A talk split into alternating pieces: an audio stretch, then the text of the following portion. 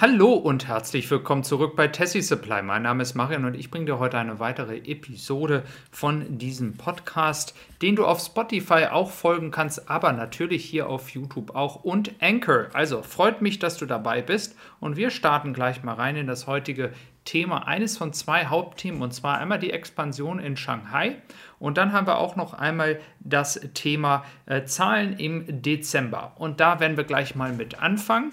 Und wenn du neu dabei bist, kannst du gerne ein Abo dalassen. Das würde uns natürlich sehr freuen. Starten wir mal mit den Zahlen. Die sind vor, ja, bei Aufnahme am heutigen Tage vor fünf Minuten rausgekommen. Und zwar ist das Tesla Model 3 das bestverkaufste Auto in Deutschland im Elektrobereich im Dezember.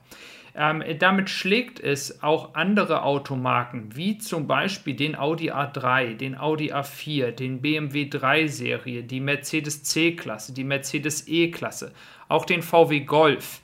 Ähm, das sind alles Autos, die hier Tesla schlägt mit dem Model 3 und das ist doch mal eine Glanzleistung, dass das Model 3 so gut sich verkauft.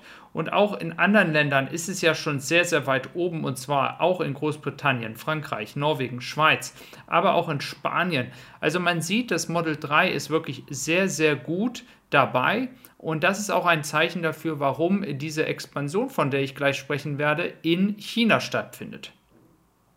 Wenn du auf die Tesla-Webseite gehst, und zwar äh, am heutigen Tage oder morgen, das ist egal, und würdest jetzt ein Model 3 bestellen wollen, dann wirst du herausfinden, dass die Standardvariante im Juni erst wieder verfügbar ist, beziehungsweise wenn du jetzt bestellst, würdest du sie im Juni bekommen. Die andere Variante, die ähm, Long Range Variante des Model 3, ist auch im Juni. Dann haben wir noch die Performance Variante, die ist für den März. Ganz wichtig, wie gesagt, wie ich ja schon oft erwähnt habe, hier spreche ich immer nur von den Varianten, wo du nichts dazu bezahlen kann, musst. Also weiße Farbe, 18 Zoll etc. Also nichts, keine Extrakosten, einfach nur das Basismodell. Wenn du äh, irgendwas dazu kaufst, hast du immer die Möglichkeit, dein Auto schneller zu bekommen. Das ist eben halt so, wie es bei Tesla funktioniert. Dann schauen wir mal auf die im Vergleich auf die Model Y-Situation. Die Model Y-Situation ist ein bisschen kurios, denn da ist das Performance äh, die Performance-Variante wahrscheinlich auch jetzt dann die, die aus China kommt, erstmal. Ähm, aber äh, das wird nur für kurze Zeit sein. Die Model Y Long Range Variante wiederum ist im Februar erhältlich. Da sieht man also einen riesen Unterschied zwischen dem Model Y Markt und dem Model 3 Markt. Und deswegen kann es auch sein, dass Tesla jetzt vorausschauend, auch weil der europäische Markt ein bisschen anders ist als der amerikanische, hier jetzt dann die Expansion vorantreibt. Die Expansion vorantreiben, damit meine ich, dass insgesamt über 3000 Angestellte weiter ähm, an die Fabrik herangebracht werden in Shanghai, dass dort Leute trainiert werden, dass Leute an die Produktionslinien gehen. Und es deutet sich alles an, dass die Produktion des Model 3 erhöht wird. Ähm, wir wissen, dass ungefähr gleich viele Bestellungen im äh, Backlog im Englischen, also in der Warteschleife sind und dass auch die Produktion zurzeit noch ungefähr gleich ist. Aber in kürzester Zeit wird wahrscheinlich das Model Y eine höhere Produktion haben als das Model 3.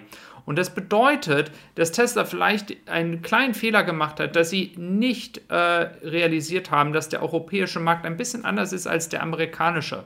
Dass im amerikanischen Bereich zum Beispiel jetzt ein Model Y Long Range fast 80.000 Bestellungen hat, ähm, da kommt das Model 3 in Amerika nicht so sehr dran. Und in Europa ist das Model 3 einfach viel beliebter. Es ist eben halt kompakter, es ist nicht so groß. Und ja, es gibt immer mehr Leute, die ein SUV sehr gerne fahren, aber die große Masse, auch wenn es um die Preisfrage natürlich geht, gehen dann eher erstmal auf das Model 3, vor allem weil das eine gute Einstiegsvariante ist, um erstmal die, ähm, das Unternehmen Tesla selber kennenzulernen und äh, das ist der Weg, wie es geht. Und Tesla muss hier anscheinend die Produktion hochfahren, denn wir sehen ja, wie gerade besprochen, anhand der Reichweite äh, beziehungsweise an der Bestellzeit, dass eben halt das Model 3 noch einigen Spielraum hat, noch effizienter ähm, reserviert zu werden, beziehungsweise effizienter geliefert zu werden. Also, das dazu, das heißt, du hast jetzt mal ein bisschen Einblick bekommen. Die Expansion wird voranschreiten, wie schnell sie umgesetzt werden wird, ist nicht ganz klar. Das müssen wir einfach mal abwarten, was da in den nächsten ähm, Wochen passiert. In diesem Moment hat Tesla die Möglichkeit, im Jahr ca. 750.000 bis 800.000 Autos in China zu produzieren. Nach dieser Expansion, wenn eine neue Produktionslinie kommen sollte, könnte es zwischen 1,15 Millionen und 1,2 Millionen Autos sein. Also, so viel zu diesem Thema. Und dann gehen wir auch gleich mal weiter, denn ich habe noch ein, zwei andere Themen für dich. Und zwar, erstens ist der Tesla SEMA ausgeliefert worden. Darüber hatte ich jetzt ein, zwei Mal schon berichtet, aber am Ende diesen Monats sollen insgesamt 23 Stück an Pepsi gehen. Pepsi hat ja hier das, äh, das erste Recht, jetzt hier ein Semi zu bekommen. Und das werden gleich 23 Stück sein. Und ich glaube, damit können wir dann auch offiziell abhaken, dass der Tesla Semi noch fehlt in der Produktion. Er wird produziert, er geht offiziell raus und das ist auch das, was erfreulich ist. Das heißt, wir haben jetzt inzwischen dann nur noch zwei Produkte ähm, die zumindest offiziell bekannt gegeben worden sind von Tesla-Seite, und zwar den Cybertruck und den Tesla Roadster. Und ein weiteres Produkt ist natürlich das Kompaktauto, was vielleicht dann in diesem Jahr vorgestellt wird, auch wenn ich erhofft hatte, dass es vielleicht schon in 2021 passiert. Ein weiteres Thema ist das Thema Starlink. Und zwar, ich rede nicht so oft über die anderen ähm, Unternehmen, die ja Tesla CEO Elon Musk hat. Ähm, aber äh, tatsächlich ist es hier so, dass ich mit dem äh, Starlink-Unternehmen doch äh, ein bisschen liebäugel. Da würde ich auch gerne mal eure Meinung zu wissen, ob ihr euch einen Starlink-Satelliten kaufen würdet.